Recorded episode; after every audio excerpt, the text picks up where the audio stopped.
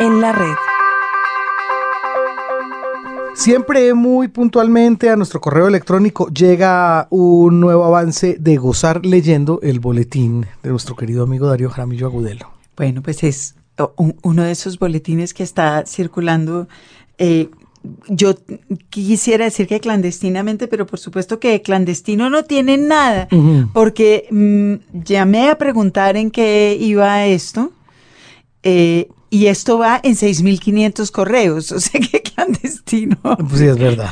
clandestino ni hablar. No, nada que hacer. Pues es un, es un periódico que están, que están mandando por, por correo electrónico eh, Luna Libros. Al, en realidad empezaron como con lista de amigos y después empezaron a hacer una lista más grande, entre otras engordada por la diligencia, que es el distribuidor de los, de los libreros independientes. Y pues ya va en 21 entregas y en 6.500 suscriptores. Con lo cual le diré, em, es Darío Jaramillo haciendo algo que a él le ha gustado hacer siempre, que es escribir sobre libros y escribir sobre libros, pero tranquilamente. Ah, sí. Él alega aquí y dice que no, que no quiere hacer crítica, sino solo recomendar y es realmente lo que hace y todo lo que recomienda es divertido. Yo estaba pensando leyendo esto en esos dos libros maravillosos de Darío que eran Poemáquinas y la antología de lecturas amenas que son de este corte. ¿Por qué hay que leer estos libros? Porque son divertidos por esto y esto y esto. Suele tener eh, una cosa que se llama apuntes, de, JA de, sobre libros que a él le van gustando y va recomendando. En el último, el 21, habla, por ejemplo, de un libro muy raro que se llama Esto no es una novela de David Markson. Ah, es un libro realmente raro, hecho, es como un poco como esos caberes exquisitos, ¿sabe? Que iban sumando, pero acaba teniendo sentido, pero no, en fin, es un texto muy experimental. Eh, que, vale la pena revisar de todas maneras. Y llenos de, llenos de frases extrañas y maravillosas, algunas de las cuales eh, Darío copia para, no, para nosotros, como por ejemplo, Mozart era adicto al billar. La más grande poeta lesbiana desde Safo llamó Oden a Rilke. Schubert nunca pudo comprarse un piano. No hay nadie tan tonto como para elogiar el Don Quijote, dijo Lope de Vega. Entonces solamente por eso vale la pena leerlo lo de Markson, que además tiene como una cierta unidad, pero no, en fin, otra vez es un libro extraño. Ese eh, Gozar leyendo tiene además una cosa divertidísima que está metiendo Darío, que son pedacitos del diccionario. Diccionario. El diccionario, que es eh, un libro que publicó Pretextos. Ah, muy bien. Y son, bueno. Definiciones. Son, definiciones, de, de Dario. Mm. Por ejemplo, Bogotá, capital de Bobombia. Claro. Finlandia, país con clave. Qué bueno. Finamarca. Finamarca. País con clase. Ve. aquí lugar donde todo está abierto.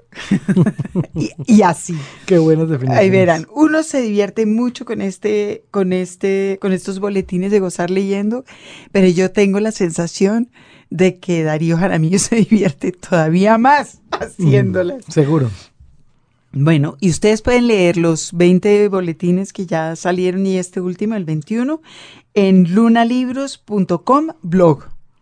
O escribir a gozar leyendo arroba lunalibros.com y pedir que asuman su dirección a las 6.500 que ya existen.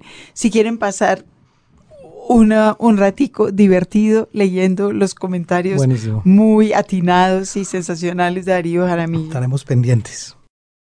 Los libros. Radio Nacional. Un libro, un autor empezamos esta eh, segunda sección de la entrevista con nuestra invitada de hoy, Alejandra Jaramillo Morales, y la feliz noticia de que Jaime Andrés, que estaba en un viaje en el extranjero, Las nebulosas, Margarita, las Está- nebulosas bueno, del... peor, estaba en un viaje al espacio exterior. Algo así, sí. Tararán, tararán. Nos encantan esos viajes. acaba de volver, eh, por supuesto, claro, está con, con un jet lag feroz, eh, pero, pero se Claro. vino aquí corriendo de las nebulosas para acá para acompañarnos en estas próximas dos secciones. El famoso jet lag espiritual. Ese. No, men- mentira, les estaba trayendo café, Margarita. Estaba buscando la manera de encontrar café a esta hora, es, a este día.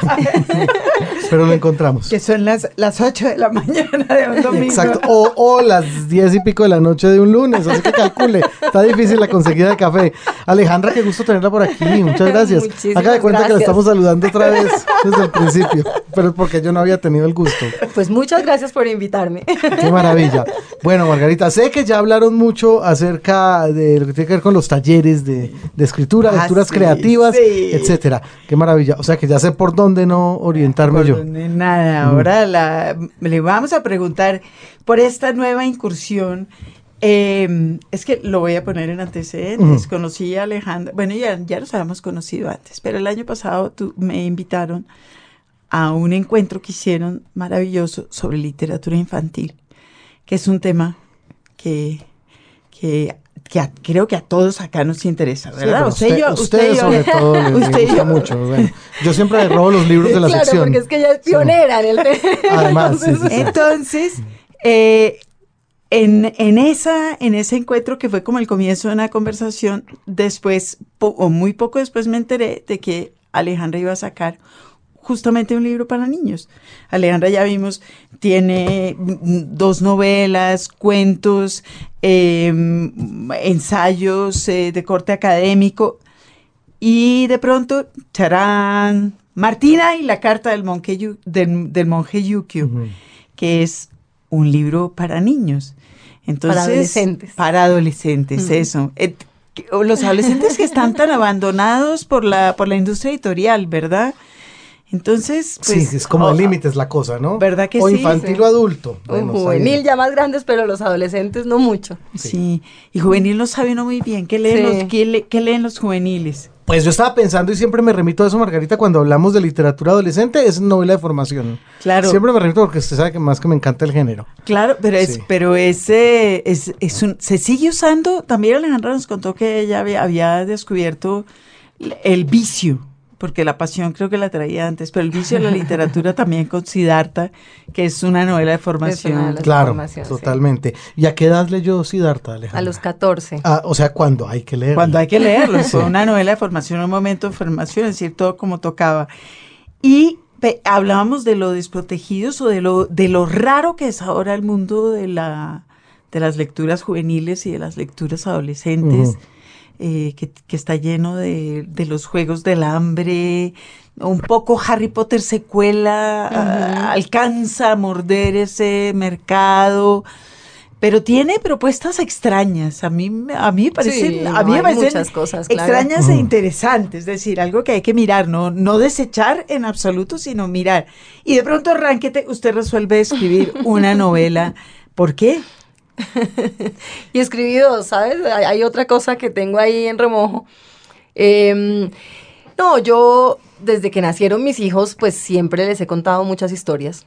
Y hacía muchos años quería lograr escribir algo para niños, pero yo sentía que era como, como escarbar adentro en el alma hasta un punto que era muy difícil llegar.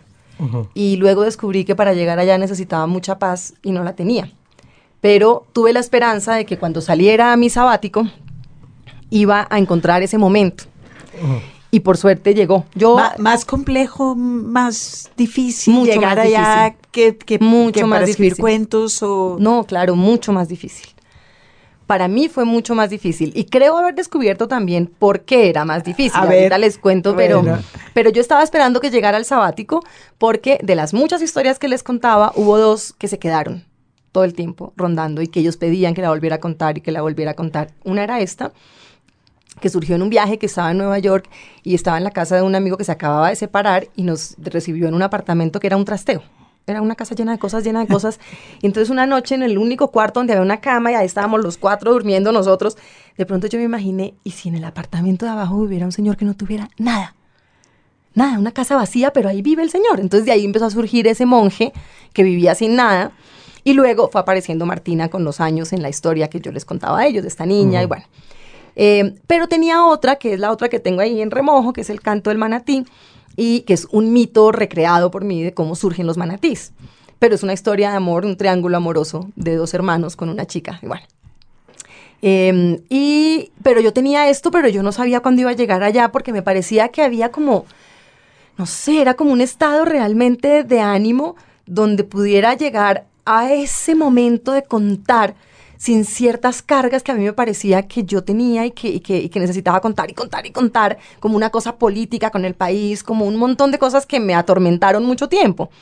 Bueno, salí al sabático, lo primero que hice fue irnos de viaje al mar unos meses, eh, ahí Eh, empecé a voy escribir otra interrumpirla un cosa. segundo para poner antecedentes a Jaime Andrés. Sí. Alejandra educa a sus hijos en casa, que Ah. es que es una cosa es, es excepcional, rara y de la cual Muy rara. también valdría la pena que habláramos porque es una decisión, eso sí que es una decisión de vida. Sí, sí, sí. De Totalmente. ahí que la ve inventando historias, pa- cuando dice inventar historias toca. para sus hijos, es que le toca, Eso es claro. diario. Claro, Estamos no. todo el tiempo en eso. Y seguramente esto también, no sé, creo que a, a los oyentes les puede llamar muchísimo la atención saber que esa es una alternativa. Eso, pero claro, Claro. perfectamente. Total. Claro, claro que ¿Cómo sí. ha sido ello? ¿En qué momento se decidió usted eh, por, esa posibilidad? cuando nació mi primer hijo a los 12, hace 12 años, eh, empezamos como a pensar la posibilidad de que no fuera al colegio y pronto fue como creciendo mucho la opción para nosotros Sí. y nos metimos por ahí. Definitivamente. Nos Bueno, y, por ahí y y ustedes no, mismos han sido quienes les enseñan, digamos, todo lo... Bueno, nosotros Básico. pertenecemos a, una, a la línea más extrema que es la del aprendizaje natural y es casi sin, ¿no? Como que no, no, yo no tengo un currículum, yo no hago nada que sea obligatorio constantemente. Eh, hacemos cosas todo el tiempo, hacemos cosas. Ahora, ellos tienen otras actividades que sí implican altos niveles de disciplina. Matías es músico, además están en gimnasia, en trampolinismo los dos y eso pues es muy exigente. Pero, y Libertad ha tenido épocas en que baila y hace otras cosas, pero, pero ahí va. libertad. Sí, totalmente. Bueno, es, es envidiable. Ahora, también habrá quienes, fungiendo yo de abogado del diablo, dirán, bueno, ¿y cuando grandes qué? ¿Cómo consiguen un título? ¿Cómo, cómo es la cosa ahí? Sí, es, es todo un proceso. En, Mm. en- en un país como Colombia, para entrar a la universidad, si quisieran, solo necesitan el ICFES. Tiene que Y- validar y no más, ¿no? No más. Se Ya. puede. No claro. más. Pero además, si tienen un oficio, quizás tampoco necesitan ir a la universidad, no sabemos. Eso, en muchos países ya hay muchos chicos de estos que no han ido a la universidad. Esto es Pero una hay- decisión muy extrema en de, de- yo no sé su compañero, el padre de mi los Juan. Ramón, ya Juan Ramoniana, es que ahí Claro, está. está. Estos ni hemos tenido aquí, ¿verdad? Varios de estos niños de un colegio para padres difíciles. Ah, sí, total. Como decía mi papá. claro, eso decíamos nosotros desde Claro. allá en el colegio. Eh, pero ¿cómo llega usted es de la academia, Alejandra? Usted es del núcleo de la ¿Cómo llega a pensar uno en esa posibilidad y dos a, a- a considerar seriamente pues una opción que claro que yo entiendo que es clara, pero no es clara aquí en este país. Pero es puede que- ser que no necesiten ir a la universidad. Sí, yo creo que pueden no necesitarlo. Yo creo que mi amor por el conocimiento es tan fuerte, eh, pero además tan disidente porque yo opté por meterme en la academia, pero para lograr hacer lo que no había que hacer en la academia, o sea, estudio literatura donde no se puede escribir ficción y me hago la tarea completa hasta poder hacerlo. ¿Sí? Eh, que creo que el conocimiento es mejor aprenderlo sin necesidad de estar en un colegio ocho horas diarias y sin, ¿no? O sea, lo que ellos pueden conocer está de otra manera y los ritmos en que viven, claro, para mí la carga es altísima, Pues toda, pero, claro. pero el ritmo de aprendizaje de ellos y la cantidad de cosas que van aprendiendo solos es sorprendente. Es, No, es todo un nadie, mundo, es nadie todo le un dijo mundo. que el colegio es ese lugar a donde uno manda a los niños para no estar con ellos. Entre otras. por supuesto, pero... Ah, claro, es una... Claro. Eso sí es maternidad de tiempo completo, en serio. Sí, Bueno, intensa la cosa. vamos Pero a la entonces, escritura. volviendo a, a Martina. Eh, nada, entonces salgo al sabático y finalmente ya me siento. Y yo pensé que el canto de Manatí para mí iba a ser más fuerte y de pronto empezó Martina como a empujar y a pegar, pues a golpear la puerta. Y fíjate que fue un descubrimiento muy importante para mí porque yo sí me preguntaba, bueno, yo por qué es que quiero escribir una cosa que digo que es para adolescentes. ¿de dónde es que yo creo que esa historia que tengo ahí es para adolescentes? ¿Cómo así? Y era una pregunta, y de hecho tanto que me busqué un tutor y todo. Yo Sí, le ¿por- dije a Francisco Montaña, óyeme, yo que le había leído cosas a él, le hacemos intercambios buenísimos. Le dije, bueno, voy a escribir una novela para adolescentes, usted me tiene que ser el tutor. Y entonces él empezó a leerla y le gustó mucho. Me dijo, no, vaya, se escriba y vuelva y ahí conversamos. Y, y lo que fue muy fuerte es que me descubrí escribiendo desde una niña de 12 años. Realmente era yo en un momento y fue muy duro. El tiempo que escribí lloré de una manera intensísima, Ah. como lloro mucho, soy muy llorona, pero con Martina fue impresionante porque Martina era darme cuenta que había adentro una voz mía Sí. que podía hablar desde ese lugar y que además sabía de unos silencios y unas soledades que yo creía que ya no sabía. Entonces eso fue tremendo y porque además hay cosas de mis hijos ahí, ¿no? Entonces es como, como que yo armaba a Martina y yo sabía que estaba encontrando una cosa mía y una voz que solamente llevada a esa edad podía salir, pero al mismo tiempo que era un, un diálogo con Matías y Libertad y sobre todo con Libertad porque criar una hija para mí ha sido muy fuerte, el tema con las mujeres que para mí es tan importante y con ella. Y claro, en Martina salen un montón de cosas que son de ella y que a mí me asombran mucho. Es una novela adolescente por la obvia razón por la cual a Jaime Andrés le gustan esas Totalmente. novelas, porque se hacen las preguntas que uno se hace en la adolescencia, que es cuando coge esa distancia y empieza a mirar a los padres y decir, "Hmm". no, es lo primero de la adolescencia. ¿Y sí. estos qué? Estos ¿Y estos qué? ¿Y yo qué hago aquí? ¿Yo por qué? ¿Y yo qué en relación con estos? Sí. Y de pronto descubre que está montada en un barco a la deriva. ¿No? ¿Qué Y que es? el papá y la mamá solo se hacen cargo de ella y eso es una cosa terrible. sí. Eso. Es, Sí. por- es, es en ese sentido absolutamente una historia fíjate adolescente. que hay, una, hay una cosa que a mí me ha gustado con Martina y es que cuando a ciertas personas que me preguntan, oye, ¿y, cómo es la novela? Entonces yo les cuento, no sé si aquí contaría o si quieren que cuente eso, que cuento, pero cuando yo le cuento a la gente las, los elementos de cómo es la novela, me dicen, ay, pero eso no puede ser para niños. Eso no puede ser para adolescentes. ¿Cómo vas a contar esa historia? Eso no lo pueden leer un adolescente. Yo, pero ¿cómo que no? ¿Por Porque, qué? ¿Por pues qué la no? muerte del monje, por ejemplo, les parece que, ¿cómo le voy a contar yo a los niños eso?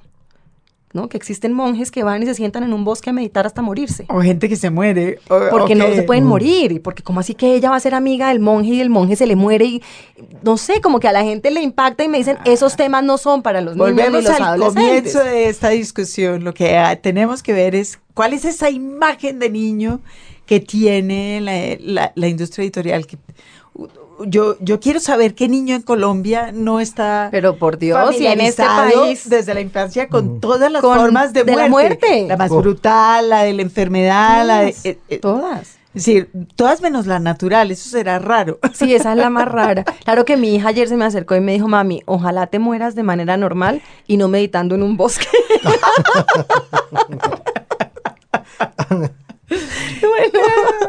Pero ese personaje que es el monje Yukio es un personaje precioso. Es, eso sí que es una fantasía adolescente. Sí. Alguien que se aparezca en la vida de uno y que tenga las respuestas. Es el papel que cumplen los libros. De hecho, yo creo que por eso es que los adolescentes son todos unos viciosos de la lectura. Está uno ahí buscando a alguien que me explique qué está pasando. Ese monje Yukio cumple esa función, ¿verdad? Sí, claro, porque, pero además, porque es un libro, pero un libro que ya no puede entender, que eso es lo que me parecía más importante en esa relación, ¿no? Porque finalmente ella tiene muchos, ve, ve a su padre y lo ve muy raro, ella ha vivido seis años separada del padre y finalmente lo va a visitar en unas vacaciones y mientras está allá los papás deciden que ella debe quedarse allá con su padre en Nueva York, pero su padre es una persona de las que se han ido a trabajar tiempo completo y medio tiempo, y, y ella se imaginaba lo contrario, ella se imaginaba que su padre tenía una casa hermosa y llega y vive en un apartamento horrible en Harlem, en un momento ahí medio, como en un sitio feo, y, y para ella todo esto es muy doloroso. Y, pero el padre es entendible de todas formas, con toda la distancia, aún el chico del que ella se enamora es entendible, el monje no. Y el monje es ese misterio que es como, como esa pequeña grieta donde uno, por no entender, entiende. ¿No? Como que ella de tanto no, no poder entender lo que está pasando, al final descubre cosas que puede contarle a su madre que son importantes para ella. ¿Le gusta a usted la meditación? De ahí surgió, es decir, eh, mm, este monje Ah, bueno. ¿De dónde, ¿De dónde sale? Sí, yo a mí me a mí me interesan los temas de meditación, me interesan los temas indígenas. En los últimos años he tenido cercanía con cosas relacionadas con los muiscas. De hecho, mi novela digital que está hace rato ahí en el proceso de cómo es que va a salir eh, es una novela que es un mandala de 80 figuritas muiscas de un oráculo muisca y he trabajado el tema, pero lo había trabajado, por ejemplo, dentro de la novela, que es una novela que tiene todos los géneros narrativos adentro, tiene novela, cuento, entrevista, diario, de todo, y son 80 capítulos, se lee aleatoriamente. Bueno, en esa novela, una de las novelas que hay adentro es una historia de amor de una mujer joven de 30 años con un abuelo muisca. Y es, y es esa historia como de desencuentro muy fuerte, porque culturalmente pues somos muy distintos y, no, es, pues, no es tan fácil pero yo quería tocar eso por otros lados. Entonces el canto del manatí es eso y por eso yo decía, para mí va a ser más fácil porque pues ahí hay como una cosa, esa relación mía con lo, con lo mítico, con la cosa indígena. Y sí, escribirlo fue más fácil que escribir Martina, pero Martina quiso llegar más rápido y era muy importante. Y entonces para mí eran varias cosas. Yo de niña meditaba con mi papá. O bueno, mi papá meditaba y yo me sentaba al lado de él, ¿no?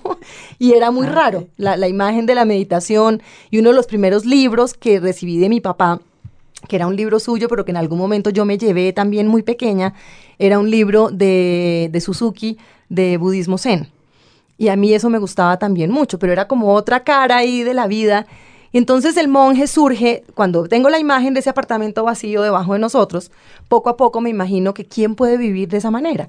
Y me pareció que podía ser un monje que vive en soledad y que no necesita nada. Pero ahora cuando yo pienso en eso, creo que es un poco Alba Lucía también. Alba Lucía Ángel para mí ha significado eso porque ella llega a mi casa y las veces que ha estado en la casa, ella es como si llegara un pedazo de vacío, ¿no? Como, como un vacío del universo, así que se va posando y va tomando todo. Mis hijos quedan como anonadados.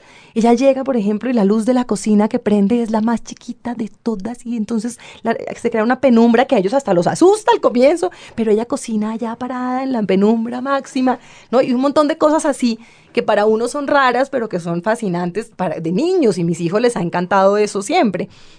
Entonces, yo creía por eso que ese personaje era importante, porque era para ella como, como estar como, la, la, continuidad de ese mundo que no puede entender. Ella llega a Estados Unidos, no entiende muchas cosas, está furiosa con la vida, ha vivido normal, tranquila, todo parecía perfecto y de repente todo se le desbarata. Y, pero, pero encuentra a este señor que extrañamente es una amistad que la salva. Pero que al final ella lo que siente es casi lo contrario, porque ella le dice a su madre, que la, que la, que la soledad es muy frágil porque la acompaña cualquier persona, porque ella se asombra de que ella haya sido la compañía del monje en sus últimos días. ¿no? Ella está ahí como en ese juego de yo soy la que lo acompañé. Claro, pero está bien. ¿eh? Porque se está dando un lugar a sí misma. exacto, empieza otra vez, eso la hace una, una novela adolescente. claro hacen de un apartamento de una pieza un apartamento con tres eh, habitaciones separadas. Es, eh, una cosa. Sí, es un cuartico un poco más chiquito que este, ¿no? Así suena, suena, muy bonito. ¿Cómo distribuye usted el tiempo y también cómo cambia el chip, eh, Alejandra, a la hora de hacer literatura, a la hora de involucrarse en, en investigación, en investigación literaria, en análisis, etcétera? Mira, yo cuando estaba en, Tulane empecé mi tesis de doctorado, que fue sobre imaginarios urbanos de Bogotá, y al lado estaba escribiendo La ciudad sitiada. Luego regresé a Colombia y empecé a hacer una investigación sobre el duelo y la melancolía en las representaciones de la violencia en Colombia. Em, me gané dos becas con eso y salió un libro que se llama Nación y Melancolía y mientras tanto escribí una novela que se llama Caso la Muerte. Y luego llegó el tercer proyecto en que fueron las dos cosas, porque yo como vivía con una pata en un lado y la otra en el otro, entonces tenía que mantener. O sea que sí logra, sí logra. No, pero ya no, porque ya lo, ya eso, eso desapareció. Pero la tercera fue escribir mandala, que es esta que me gastó siete años, mientras también me estaba gastando siete años haciendo disidencias, que es el último por ahora, creo yo, de los textos académicos, aunque este texto tiene un montón de ya de escritura y de en la forma que ya no es tan académico. Este logra soltarse mucho en muchas cosas, pero pues es un mamotreto y un montón de trabajo de muchos años. Desde ahí solamente escribo ficción, estoy dedicada solamente a eso, a la universidad. Ya, me ya se ha logrado crear un espacio, yo me promocioné con la con ficción y, estoy en la universidad a través de mi trabajo de ficción como profesora y como escritora en, lo que publico. Entonces ahora solo estoy haciendo eso. Escrituras creativas rompiendo, claro. rompiendo un camino importante. Eh, en, la universidad y en la Universidad Nacional. Claro, ¿no? Ha sido muy importante y ahora, por ejemplo, yo he logrado eh, dar cursos en el departamento para los chicos de pregrado, que eso ha sido para ellos como un nuevo mundo, porque pues se suponía que no se podía escribir y de repente están escribiendo. Ahora, pertenece a un momento muy interesante el departamento en que se abren muchos perfiles, ¿no? Se está trabajando promoción de lectura, se está trabajando de literatura infantil, se está trabajando eh, lo editorial, se está trabajando en el tema de traducción, o sea, estamos ampliando mucho el panorama, entonces para los chicos eso ha sido importante y entra la escritura creativa también. Y le contaba a Margarita que probablemente el próximo año haga un seminario de un año de escritura de literatura infantil, un Ah, trabajo de bien. lectura y escritura de creación en literatura infantil. Importante Y sí eso. nos estamos imaginando en algún momento que sea o una maestría o una línea en la maestría o un diplomado desde el departamento, pero creemos que ese tema hay que moverlo y hay que trabajarlo.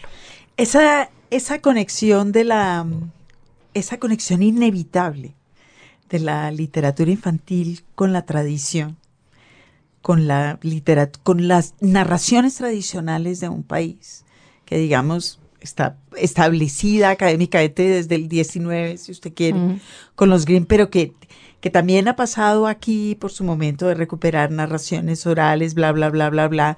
Eh, es un momento que ya pasó un poco en la literatura y ahora está usted, me dice, escribiendo una novela, no para niños, a partir de esas tradiciones muiscas específicamente. Eh, mm, pasó por toda esta eh, reelaboración infantil de los, de los mitos tradicionales. No se siente pisando un terreno conocido. No sé, yo, yo lo que siento es que esos temas místicos, indígenas, eh, nueva era, todo eso, pues ha tomado mucha fuerza y hay mucho ahí por contar. Digamos, tengo una, una de las cosas que hice en el sabático fue un libro de cuentos donde en estos días uno de mis amigos que, que tiene un ojo tremendo para leer, que es un escritor muy joven y me ayuda, y yo, nos leemos y me decía, hay, hay como mucho de esas señas y para mí creo que hay una cosa importante con ese tema porque, porque yo veo que hay algo raro que se nos está como, como metiendo eh, y es un tema que me interesa a mí contar. Yo por eso quería, quería hacer ese- esa historia de amor, me era muy importante hacer esa historia de amor porque, porque era ver cómo esos dos personajes tienen tanta dificultad para entenderse, porque son dos mundos parados en, en ser algo que son, que pareciera que siempre ha estado en el mismo lugar, pero que son un desencuentro. Son completamente. eso- usted, usted plantea aquí en, eh, aquí en Disidencias eh, su, su relación con el mundo muisca y como habla de la importancia de entender al otro, de ver al otro, de verlo como algo diferente. Y es algo que toca también aquí en Martina y la carta del monje Yukio. Y es, digamos, un discurso que hay que repetir ahorita en estos momentos en Colombia eh, como, como el Evangelio. Ta, ta, ta. Sí, el, el otro es completamente diferente y hay que pararse y mirarlo. ¿Hay algo de eso en lo que usted quiere escribir? ¿Usted cree que está jugando el momento? Para mí es muy importante sentir que uno puede descentrarse y vivir desde el lugar del otro, pero creo que eso es lo más difícil para una cultura. Y, y trato de, de jugar entre el desencuentro que, hace que eso no sea posible y los pequeños momentos en que sí se puede. ¿no? Digamos, a Maura, la, la mujer Sí. del cuento, que luego es la protagonista de Mandala, eh, a Maura es, un- es la mujer que vive esa relación y para ella hay descubrimientos ahí muy importantes, aunque nunca va a quedarse en eso. ¿no? Ella no va a, a volverse indígena ni va a volverse a una cultura como esa. Simplemente ella pasa por ahí y ese choque hace que le queden como algunas cosas para la vida, pero ya. ¿no? Es porque siento que de todas maneras ahí hay diferencias que no vamos a poder salvar, que son, pero bueno, es que es que la herida colonial nuestra es precisamente eso, es algo que no se soluciona No. y que lo importante es verlo desde Bueno, lo pero que no se todas las soluciona. relaciones son heridas que no se solucionan. No se solucionan, claro. O, o se queda Claro. uno ahí o no, pero Sí, es cierto, es cierto. Los libros. Radio Nacional. Por las ramas. Por las ramas de hoy, Margarita tiene que ver con la editorial Destiempo. tiene que Destiempo ver. que es, es, una editorial maravillosa. es puro ir, es puro ir por las ramas, este por las ramas. eh, Ah. va- van a ver. Eh, pues Destiempo es una editorial que hace libros preciosos y yo noté con mucha preocupación que la página web no está al día y pensé con pánico si era que habían desistido o, o si era que solamente no estaban al día. Espero que sea esto segundo, porque. Hacen libros muy bien hechos. Tiene un cataloguito chiquitito y precioso. Y entre otras y muchas, tuvimos hace poco aquí a Carolina Sanín que publicó Claro. con ellos Yo Soy Yo. Es verdad. No, yo creo que es eh, parte como del descuido a veces. eh, la gente que está metida en el mundo editorial y tiene muchas otras cosas en que concentrarse a Tienen, veces. tienen todo Mm, que hacer. Tienen- Seguro, y, claro. y son dos. Exacto. Que tienen que hacer todo, barrer, cantar, etcétera. Bueno, que hacer. ojalá que sea eso. Seguro. Pero la razón por la cual específicamente eh, queremos hablar de Destiempo hoy eh, es por ese librito que, que no es precisamente nuevo, es del 2013, Mm. preciosísimo, que publicaron, que se llama Mudanza, Sí, es una belleza. de Alejandro Sam. Chiquitito, delgadito, se lee en media hora. Es un libro del, año pasado, del 2014, y es un libro que, que Zambra publicó originalmente en 2003. Mm. De hecho, fue su, su el segundo libro publicado por Zambra, y él mismo escribió un texto muy bonito para la contraportada que me voy a permitir leer. No, léalo usted. Bueno, como y yo quiera, como ¿seguro? galletas, claro. Bueno, está bien. Es el segundo párrafo. Dice, había una música o quizás solamente un ritmo que en el tiempo en que escribí este poema yo sintonizaba a toda hora, mm, de forma no siempre voluntaria. Escribir mudanza fue de algún modo transcribir ese ritmo, pero sin normalizarlo, sin domesticar esas imágenes que se me presentaban en estado salvaje. No era este el libro que entonces yo buscaba o rebuscaba, pero ahora pienso que sí era el que necesitaba. Mudanza cambió mi vida por completo. Eso que no le importa a nadie, es realmente lo único sensato que puedo decir sobre este libro. Claro, es una belleza de gran poema, poema largo, en una edición que además tiene algunas ilustraciones que hacen la lectura todavía mucho más... Las ilustraciones amable. son de una belleza y son tan delicadas como los textos de como los textos Del de Zambra. mismo, claro. Tiene un prólogo de Luc de Leroy, Luc de Rooy, Ro- o- o- o- oye. Rooy, que es el traductor al holandés de Zambra. Mire usted. Es un, eh, es un prólogo también muy bello y muy, muy amoroso. Eh, y, y respecto de eso de los prólogos, yo quería contarles que salió Mudanza en otra editorial em, independiente española, en ese hábito que han cogido los escritores jóvenes y que nosotros aplaudimos de publicar Claro, aquí y al allá. estilo de Neumann que publica su, un- una obra en particular, El fin de la lectura, con diferentes editoriales latinoamericanas, ca- una en cada país, y no necesariamente con el mismo contenido. Pues el, el, este, esta edición de Mudanza la hizo en España una otra editorial independiente que se llama Contrabando. Ya mm, tendremos más oportunidad de hablar de contrabando. Pero tiene, como acaba usted de señalar, varias diferencias. La más importante es que el prólogo no es del traductor holandés, Luc de Roy, sino de Raúl Zurita, que es quizás una de las figuras más importantes de la literatura chilena actual. Y Zurita eh, escribió en ese prólogo una cosa muy bonita que, es esta. Dice, comprendemos que este poema no solo marca el inicio de una de las narrativas más deslumbrantes de la nueva literatura hispanoamericana, para mí la más crucial y herida, sino que es la respuesta que un poeta joven le hace a la sentencia de Nizán. No es fácil tener 20 años, pero no lo es porque menos fácil aún es haberlos tenido. Me ha parecido que esa es una de las constataciones centrales de este enorme pequeño libro. Al menos lo es para mí, y la muerte lo sabe. Eso dice Zurita que empieza su texto escribiendo la sentencia de Nizam, que dice, yo he tenido 20 años y no permito que nadie venga a decirme que es la edad más hermosa. es tremenda esa frase. Y han pasado más cosas con Alejandro Zambra, ¿no? Bueno, pues Alejandro Zambra está en la cresta de la ola y a, a nosotros nos pone contentos porque Claro. nos gusta mucho, mucho, mucho Zambra. Si estas palabras de Zurita no fueran suficientemente elogiosas y bellas, pues recientemente eh, James Woods, de hecho, a- hace menos de un mes, quizás mes y medio, eh, James Woods, el, el- el crítico literario del New Yorker, publicó un ensayo muy largo, no una nota breve, es un ensayo muy largo sobre toda la obra de Zambra, a raíz de la publicación en inglés de mis documentos, Ujú. que fue, usted recordará, finalista en el cuento, en el, El eh, concurso de cuentos García cuento Márquez, sí. García Márquez. Mm, a raíz de esta publicación, entonces James Woods revisa toda la obra de, de Zambra, Ujú. que tampoco es tan gorda, digamos, porque Sí, además claro. novelitas cortas, pero que toda ya ha sido publicada al inglés.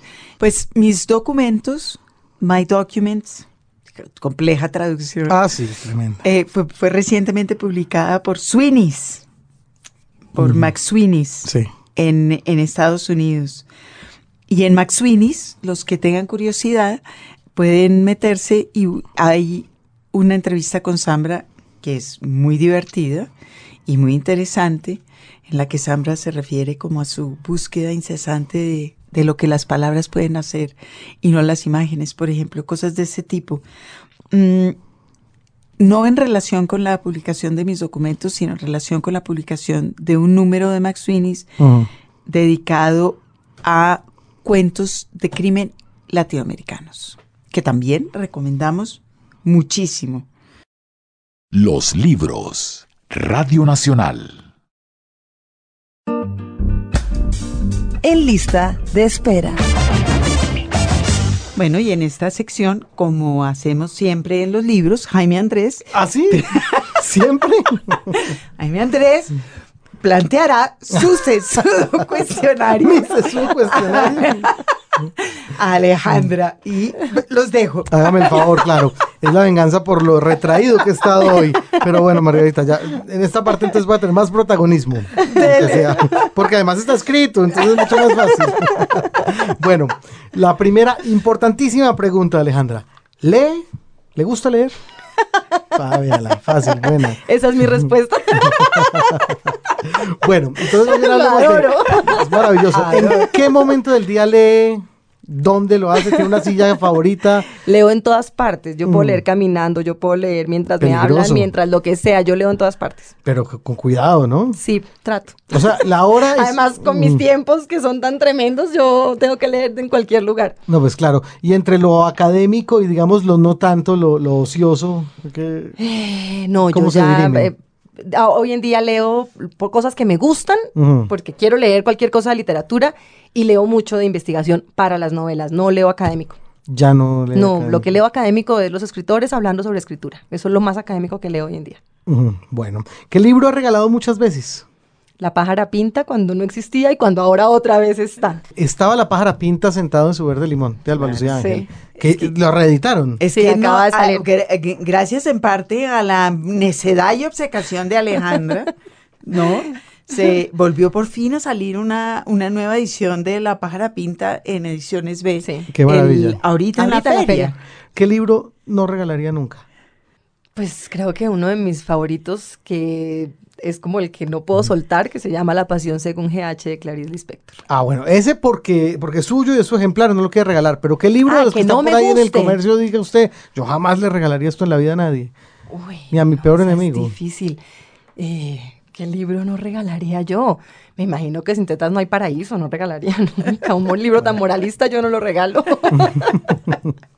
Bueno, ya que venimos de literatura eh, para adolescentes, Alejandra, eh, ¿cuál era su literatura favorita en la adolescencia? Eh, mm, no, me gustaba la poesía. En ese momento le contaba a Margarita al comienzo que leía Borges, leí Siddhartha. eh, y las novelas. Recuerdo otro libro que para mí fue impresionante, que fueron las cartas a Teo. Que ese fue un- claro. un, momento también muy fuerte de esos, de esos años. Eh, pero también yo leía la literatura que me ponían a leer en el Juan Ramón con devoción. O sea, eso sí me, me gustaba leer. Siempre la literatura fue algo que no me incomodaba, me gustaba mucho. ¿Qué le ponían a leer el Juan Ramón? Pues me ponían a leer el A Juan Ramón. Quijote, me ponían Juan de, Ramón. de- leíamos eh, Platero y yo, pero muy chiquitos, eso sí era una cosa de, de infancia, después ya había que leer otras cosas. Vamos a reivindicar a Juan Ramón. Seguro que sí. Sí. Sí, seguro que sí. Eh, bueno, hablamos de que entonces usted lee en muchos lados, pero ya eh, puestos a escoger un lugar favorito de lectura en la casa, ¿cuál puede ser? No, mi lugar favorito de lectura es un café, Ah, siempre. sí. Ah, muy bien. No Y- me gustan las bibliotecas, no me gusta mucho el silencio. Debo ganarme algún día un poquito del silencio, pero yo no. ¿Y se concentra fácilmente en la lectura, digamos? Sí, sabes que en el sabático escribí todo en cafés, en, en, eh, café internet. Me metía, me ponía unos audífonos, música y escribía, porque en mi casa, como estaban los chicos, yo no podía escribir. Bueno, ahí, Entonces escribía en la calle. ahí llega otra de las preguntas que siempre tenemos como hacia el final del cuestionario, pero ya usted se nos adelanta. Alejandra. Y es música. ¿Puede escuchar música mientras escribe? Sí. ¿Qué Sí. música? Depende del estado de ánimo que esté buscando. Eh, hay momentos, una que es recurrente para ciertos estados de ánimos es el requiem de Mozart, ese viene mucho, pero es peligroso. Yo cuando veo que estoy buscando el requiem en YouTube digo, Se puede ir "Ay, poniendo ¿pa' oscura, sí. voy?". Sí, sí, sí. Sí, pero puedo oír de todo. Puedo oír de todo, las cosas más increíbles. O sea, desde la música más cursi que se pueda imaginar hasta lo más, el cliché máximo de lo clásico estrambótico, ¿no? Como de todo, cualquier cosa. Y voy jugando con, con lo que necesito, como que hay momentos en que quiero estar un poco más acelerada o quiero calmarme, entonces pongo Satí, pero entonces quiero rock en español, pero a veces necesito un vallenato, a veces necesito un merengue y estoy como en una época y me muevo con eso, no sé, es, es- O sea, puedo así ir de tenga letra, así Y tenga vivió, letra. sí, está Ah, no, con letra y con todo. Vivió en Nueva Orleans. Ah, ma- O sea usted, que, qué maravilla. a ver si oye bandas jazz, No, de todo, Claro. oigo de todo y, y- así me muevo y escribo oyendo música con letra y con lo que sea. Qué maravilla. ¿Y visitó la estatua de Ignatius J. Reilly en, en New Orleans? No. El personaje de, de No. John Kennedy Toole, por ahí está en la Claro, calle. y no, eso Sí. no. Y leí Ah. la novela estando allá, pero Mm. nunca visité No, la estatua. franca- francamente, esta niña no se la puede mandar a ninguna parte sola. No, además Sí, tengo no, una no, pelea con el turismo. me encanta porque voy a los sitios turísticos y evito ir a lo más turístico. Prefiero sentarme en un café a mirar a la gente pasar. Cafés de Nueva Orleans, tú imagines eso. Uy, Café o Nueva Orleans, donde No, uno pero- dice, por favor, un café y le dan un café, una ginebra con café. sí, sí, sí. En Nueva Orleans es mejor no tomar café, hay que tomar otras cosas. Bueno, Alejandra, lee en pantalla, ya se pasó a esta también. tecnología, ¿le gusta? No me molesta, no me molesta, lo puedo hacer y he leído cosas que quiero mucho, que había leído antes y que he vuelto a leer o cosas nuevas que quiero mucho y que puedo leer en pantalla, no tengo problema. Muy bien. ¿Y lo hace en, en- en un iPad, en, en el celular, en un Kindle? ¿Tiene en algún aparato especial? Tengo, no, en mi celular a veces leo cosas. Ahora estoy dizque estudiando alemán y entonces me pongo a leer poesías alemanas en traducción para aprender palabras. Eh, pero puedo leer ahí cositas. eh, si quiero, si es algo que quiero leer más tiempo, lo, lo hago en el computador o lo hago en el tablet. Pero igual cada aparato que hay en mi casa me lo quitan los hijos, entonces a veces es difícil. Bueno, ¿se considera una escritora? Es decir, eh, cuando está pasando la aduana y tiene usted que llenar el formato de la DIAN, preguntarle profesión, usted puede poner perfectamente escritora sin rubor, porque hay quienes no. Siempre digo escritora con rubor. Bueno, pero es un proceso, ya, ya dice escritora. Sí, la- Yo me es un- acuerdo no cuando profesora. En la, no, no, no. En la maestría, cuando empezamos la maestría, Juan Diego Mejía, cuando llegó de profe, él decía que el momento más difícil era ese, era llegar a cualquier entidad donde uno le preguntan profesión y uno dijera "Pr- escritor y siempre lo miran así. Pero no, ya parece que es más normal, como que ya hay muchos que nos consideramos escritores. Y usted está trabajando activamente para lograrlo, Sí, para que la claro. gente pueda decir, yo soy escritor. Claro. No, ya parece que no hay duda, ya hasta mis colegas lo aceptan, o sea que mala o buena no se sabe, pero escritora. Escritora, está bien. Bueno, ya nos decía que suele leer eh, de acuerdo a si la ficción que está escribiendo requiere o no investigación. ¿Se mete en archivos? ¿Qué tanto, qué tanto es el proceso investigativo, digamos, en, en la escritura de ficción? Mucho, mucho. Me toca leer de todo. Realmente, como, como decía Bianchotti, que siempre lo repite Roberto Burgos, la literatura es una ciencia peregrina, ¿no? Es una ciencia que busca de todo. Me ha tocado, en Mandala, por ejemplo, cada parte tenía unos lados que eran muy distintos y yo tenía que investigar de todos los temas. Me encanta. No soy yo la que va a los archivos, eso tengo que admitirlo. Siempre tengo a alguien que me ayuda porque a mí el tiempo no me daría. Yo siempre le pago a alguien que es mi asistente que va y me trae. Yo le digo, mire, búsqueme el mapa de no sé qué, nada, y van y me traen las cosas. Esa es una buena posibilidad, pero si a mí me lo preguntan es que yo no confío en nadie. Si, si yo mando a alguien a buscar un archivo, yo termino metido en ese archivo cuando El- me diga que no encontró tal dato. El asistente de Alejandra. Ramillo seguramente es una persona que ella ha estado cultivando para poder confiar en ella desde chiquito. Pero a Y- veces y- los pierdo porque se vuelven escritores o se vuelven muchas Pero cosas. es así, ¿verdad? Sí, claro. claro. Son, son ni- Claro. son niños que ella crió. Pero sí, ahora por ejemplo me dio es que por meterme con el siglo XVII y es principios del siglo XVII aquí en Bogotá, un par de mujeres, una española y una indígena, y bueno, eso va a ser bastante largo y complicado. Sí. Bueno, Bo- bonita investigación. Claro, Sí, Muy bonita. Sí. Normalmente, ¿cuánto tiempo se toma usted en, en investigación, luego en la escritura? Eh, voy haciendo al junta, o sea, cuando ya más o menos sé cómo va a ir la cosa de una novela, eh, arranco a escribir y voy investigando para cada capítulo, para cada momento, sobre todo en mi vida normal cuando tengo que estar enseñando, criando y todo. En el sabático fue un ritmo distinto porque ahí sí tuve que hacer investigación mucha, muy rápido porque escribía muy rápido, entonces me tocaba tener toda la investigación lista, es- investigaba, leía, por ejemplo, para los cuentos que hice de viajeros, me fui de viaje, busqué un montón de cosas y luego sí me fui metiendo, pero era, era otro ritmo. Pero en la vida normal, cada capítulo que voy a hacer me da el tiempo de ir investigando. Pero porque en Mandala cada uno era como temas muy distintos. Pero por ejemplo en esta, yo no sé, como de ese Almudena Grande que pasa por, por etapa de cuaderno 15 meses, no sé cuántos van a ser los de esta novela. Creo que va a ser mucho tiempo porque necesito entender qué le pasaba a las mujeres en esta ciudad en 1605 hasta el 16, porque todo tiene relación con el Quijote. Entonces, desde que se publica hasta que muere Cervantes. Y, y tengo que entender un montón de cosas que están lejos de poder entender por ahora. Bueno, eh, un consejo que le haya servido para, para ser escritora. No parar de escribir nunca. Y un consejo inútil que le hayan dado. Un consejo inútil. Sí, que no tenga manuscritos guardados. Inútil porque no hay quien publique todo lo que uno escribe. Entonces hay que ir de a poquito, hay que tenerlos y ahí van saliendo poco a poco. Bueno, si le plantearan una cena literaria con tres personajes claves de la literatura, no importa tiempo, no importa época, etcétera, ¿quiénes serían esos personajes a quienes usted recibiría? Me toca hacer como 15 escenas. Una hay una, hay una que me gustaría mucho, que sería sentar a eh, Julio Cortázar. Alejandra Pizarnik y Alba Lucía Ángel. Esa es una cena que me gustaría hacer. La otra, la otra, así rápida que me viene, es que me sentaría con Yukio Mishima y Kawabata. Así, los tres. No, esos no le venga- metamos a nadie más. Ellos dos y yo. Hablando de frente, no, no por correspondencia, Claro, bueno, Claro, conoce la correspondencia claro. y es tan divina. pero absolutamente. una eh, a mí me gustaría y, so- y cuidar so- esa y cena. solo para ella. Entonces te invito. No nos, Imagínese, bueno, no nos van a invitar, ya nos digo que Yo no, me hago en una esquinita. me hago en una esquinita. no comemos mucho. Alejandra, mientras está en el proceso de escritura de una novela, lee, lee sí, otro- leo, leo todo el cosas que no tengan De nada todo, que ver. De todo, pues lo que me dé el tiempo, pero sí, sí, sí.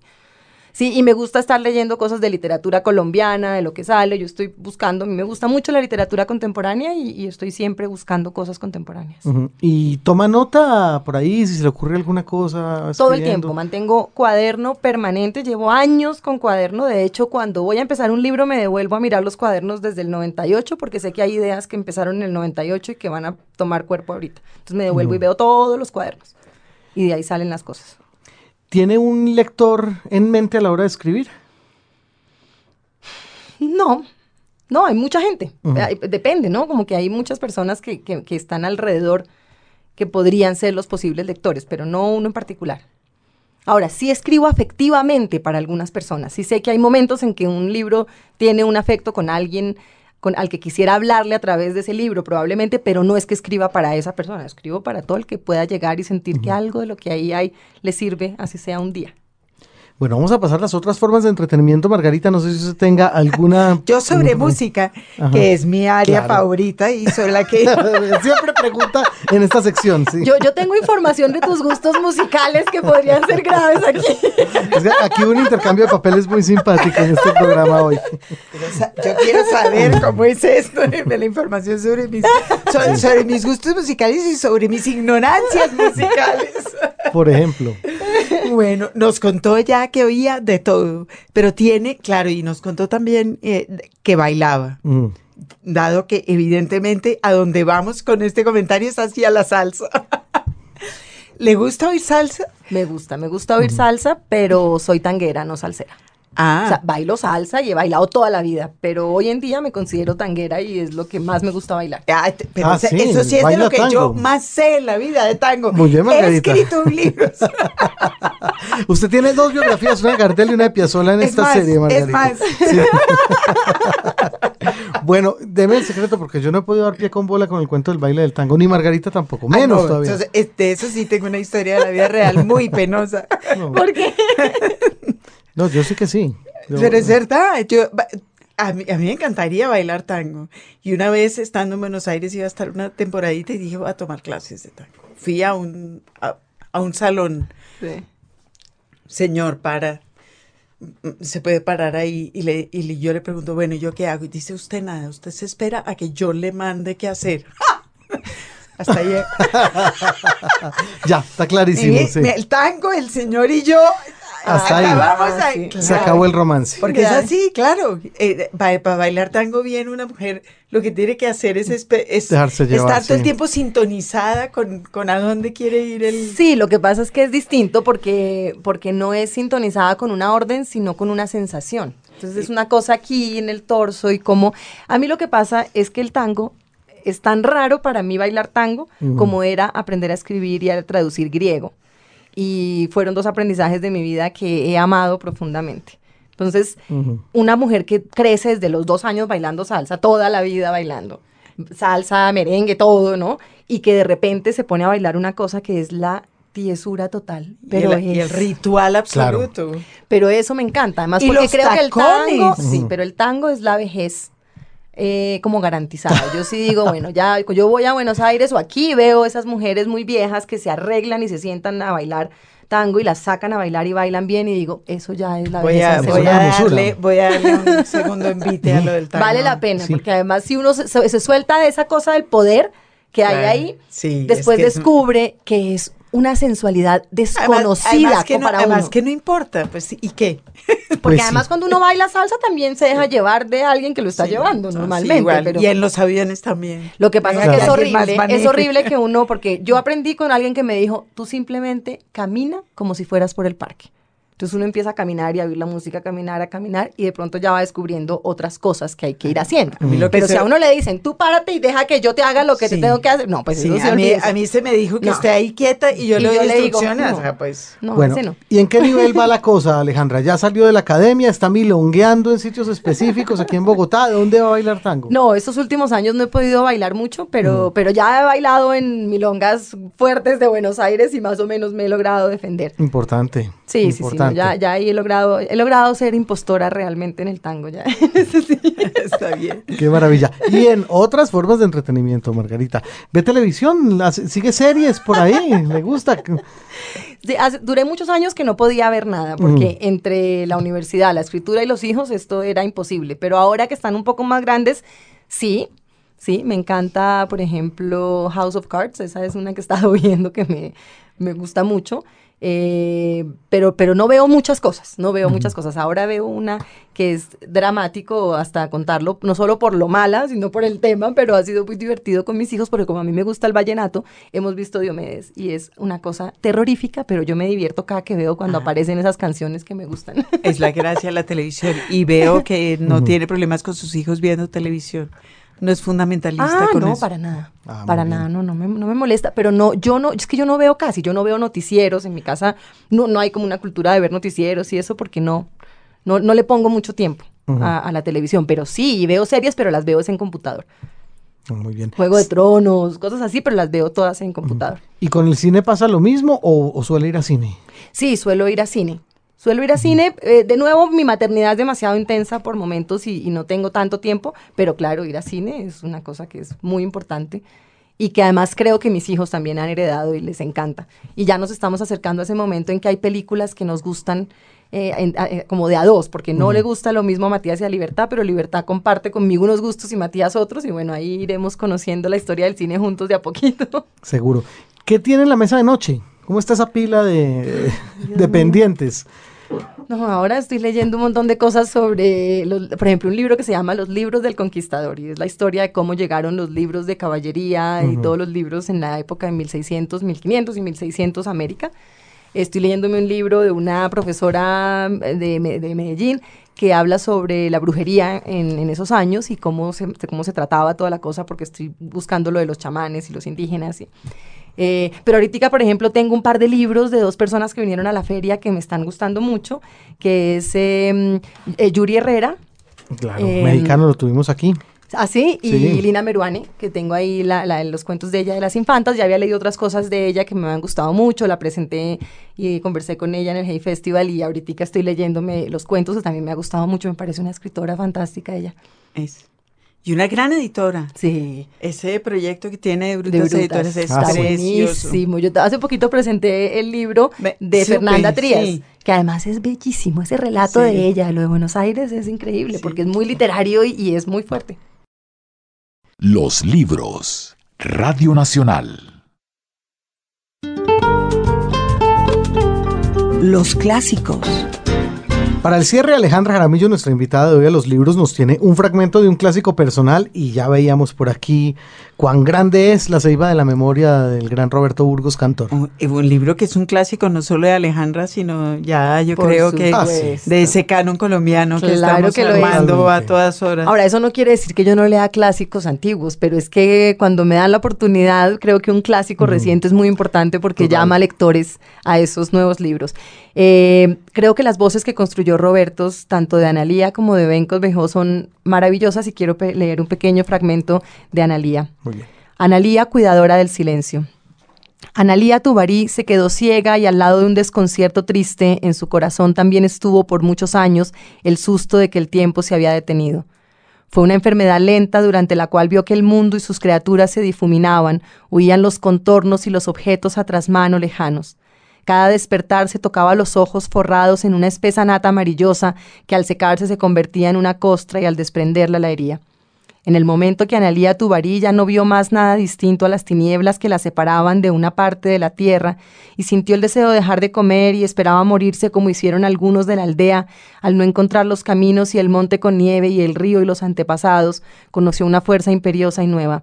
Ese impulso la llevó a cantar. Desde hacía siete años su condición era de libre. La despidieron de la casa con la intención aparente de devolverle su libertad y con el motivo verdadero y cruel de su vejez inservible y el impedimento sin cura de sus ojos. Al salir le marcaron el cuerpo con la relación de los castigos impuestos. Ella lo recibió con asiduidad por cierta indiferencia descuidada en las labores que nunca acababan y que le ordenaban a todas las horas. Fue incorregible y aprendió la eficacia de oponer a los azotes o a las paradas con cadenas y solo inclemente las imprecaciones escandalosas que esparcían las blasfemias. No era un susurro rabioso, sino una gritería desbocada que recorría la ebullición del aire sofocante y se metía por los zaguanes de las casas de comercio, se desgajaba desde las claraboyas de los conventos, se metía por las ventanas y anidaba con el añadido de risas y reprimendas en los portales de la plaza, donde colgaban de garfio los pedazos frescos de carne de res con el cúmulo de las moscas y abajo el charco que formaba en el piso de piedra el goteo de la sangre, los conejos despellejados de carne ahumada y extendidos como pájaros de alas desplegadas las vísceras de brillo baboso y su flacidez de gelatina sobre mesones, los quesos de las haciendas de las afueras en forma de bloques y de tortas, puestos en enormes canastos de tejido vegetal por los que se filtraba el suero, y los barriles con las bebidas burbujeantes de maíz fermentado. Por un instante se aplacaba la vocería de las ofertas y las réplicas por los precios y las cantidades, y lo único que cruzaba el aire y oraba los oídos eran la retaíla de blasfemias, maldiciones, quejas absolutas, y todo metido en un treno de dolor que traspasaba lo soportable.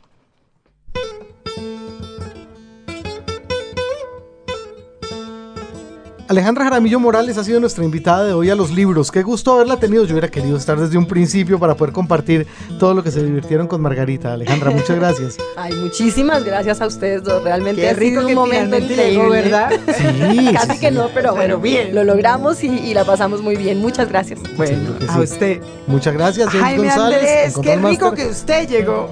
Gracias, Margarita. La próxima vez espero llegar más temprano. Un gran abrazo. Chao.